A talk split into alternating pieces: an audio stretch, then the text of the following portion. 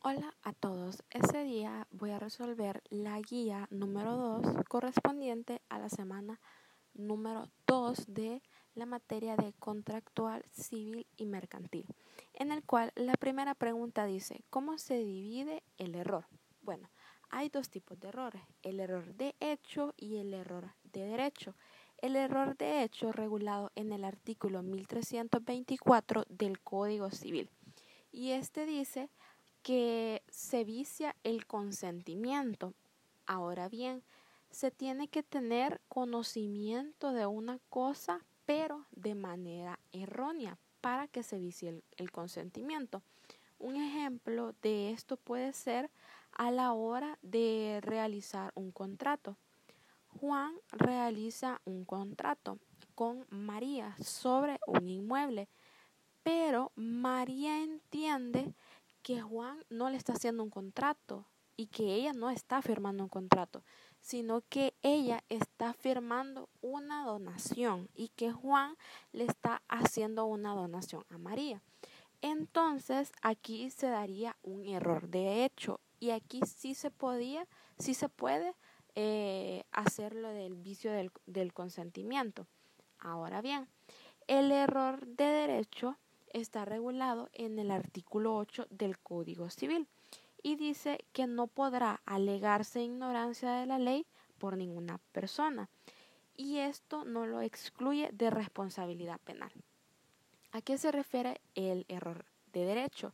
Este es de que la persona desconoce las normas y las leyes jurídicas de un país. Un ejemplo de esto puede ser que María es de Europa. Ella vive en España y ella ha venido un tiempo aquí a El Salvador y ella está vendiendo en un centro comercial marihuana. Pero cuando a ella la detienen, ella alega de que ella no conocía las normas jurídicas de El Salvador. El artículo 8, como ya decía anteriormente, ya nos dice que aunque la persona alegue el desconocimiento de las leyes, no se le excluye de responsabilidad penal. Entonces María siempre eh, tendría una sanción por esto.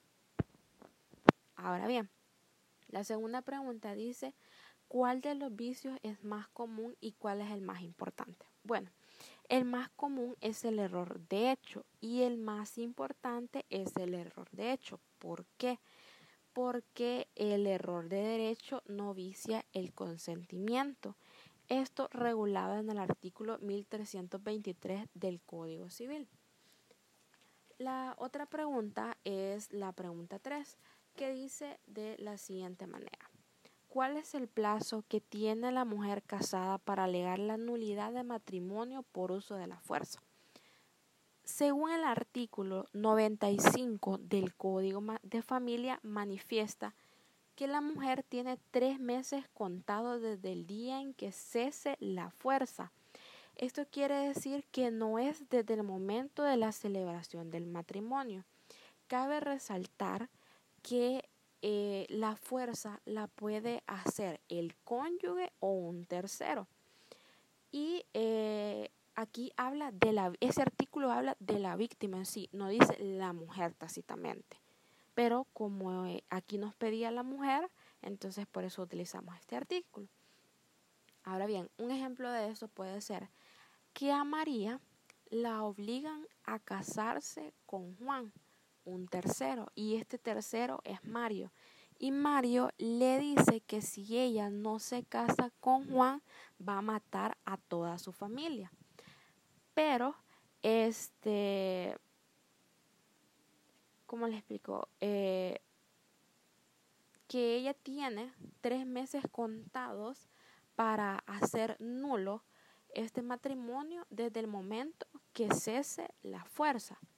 Ahora bien, la pregunta número cuatro eh, habla acerca del el temor reverencial y pregunta que si esta vicia el consentimiento. Y como lo vimos el ciclo pasado en obligaciones, eh, nos explicaba que el temor reverencial no vicia el consentimiento, Según el artículo 1323 del Código Civil, dice que el temor reverencial no vicia el consentimiento, ya que esto no basta, porque este solo es un respeto que se le tiene a la persona. Un ejemplo de este puede ser que Juan quiere sacar un préstamo en el Banco Azteca, pero le están pidiendo un fiador. Entonces busca a su amiga María y María eh, no quiere ser la fiadora, pero ellos tienen 15 años de amistad. Entonces Juan le dice que ella sea la fiadora, que por la amistad que se tienen, que confíe en ella, que por favor le firme. Y se lo repite muchas veces. Entonces María, de tanto que él insiste, ella accede a firmar como fiadora. Pero esto no va a viciar el consentimiento. ¿Por qué? Porque no cumple con los requisitos. Y los requisitos son que sea grave, injusto y determinante. No cumple con estos requisitos porque ella fue por su voluntad. Además, no estaba poniendo en riesgo su vida ni la de su familia. Y como dice el artículo 1327, el temor reverencial no vicia el consentimiento. La pregunta número 5 habla sobre la fuerza impredecible y vamos a entender como la fuerza impredecible aquella fuerza insuperable. Aquella fuerza, dice el artículo 1327, dice, la fuerza no vicia el consentimiento sino cuando es capaz de producir una impresión fuerte en una persona de sano juicio, tomando en cuenta su edad, sexo y condición. Ahora bien, vamos a poner el ejemplo. Un ejemplo puede ser de que, eh, vamos a ver, José quiere eh, sacar un préstamo en la vivienda, pero le están pidiendo un fiador y ese fiador va a ser Jacqueline. Entonces, eh, como Jacqueline no quiere por su propia voluntad, José le obliga y le pone una pistola y le dice que si ella no le sirve de fiador, la va a matar. Entonces aquí sí vicia el consentimiento porque ella no lo está haciendo por su voluntad. Peligra su vida y es de manera injusta porque ella no lo quiere hacer.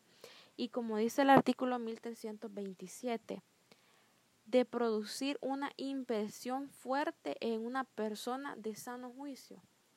Ella es una persona de sano juicio y esto le causa una impresión fuerte porque está corriendo en riesgo su vida.